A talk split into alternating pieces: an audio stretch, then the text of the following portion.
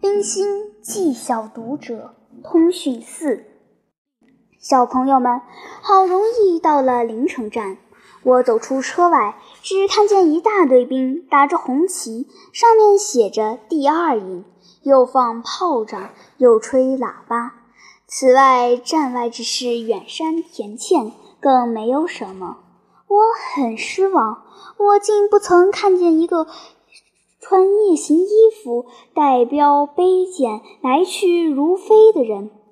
自此以南，浮云蔽日，轨道旁边时有小丘，也有小孩子在水里洗澡游戏。更有小女儿带着大红花，坐在水边树底做活计。那低头穿线的情景，煞是温柔可爱。过南宿州到蚌埠，轨道两旁雨水成湖，湖上时有小舟来往，无际的微波映着落日，那景物美到不可描画。自此，人们的口音渐渐地改了，我也渐渐地觉得新奇，也不知道为什么。过金陵，正是夜间，上下车之情，只见隔江灯火燃燃，我只想着城内的情怀莫愁。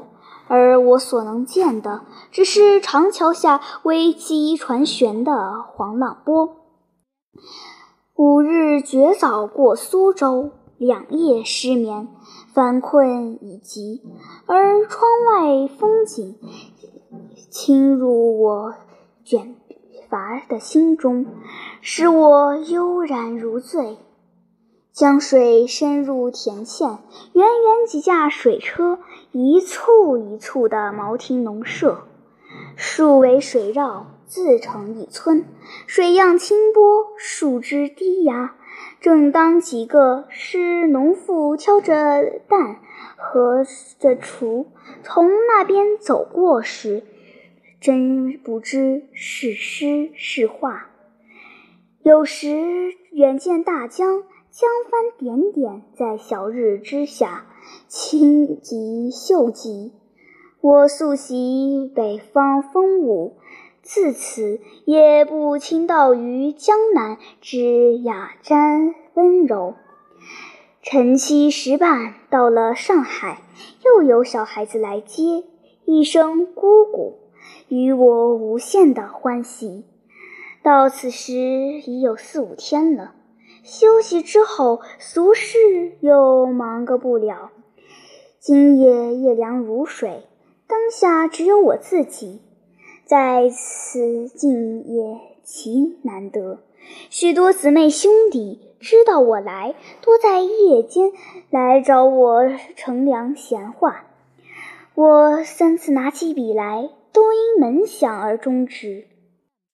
凭栏下时，又是哥哥姊姊来看我的，我未悦又惆怅，因为三次耽搁了我所乐意的通讯。这只是沿途的经历，感想还多，不愿在忙中写过，以后再说。夜深了，容我说晚安吧。冰心，一九二三年八月九日，上海。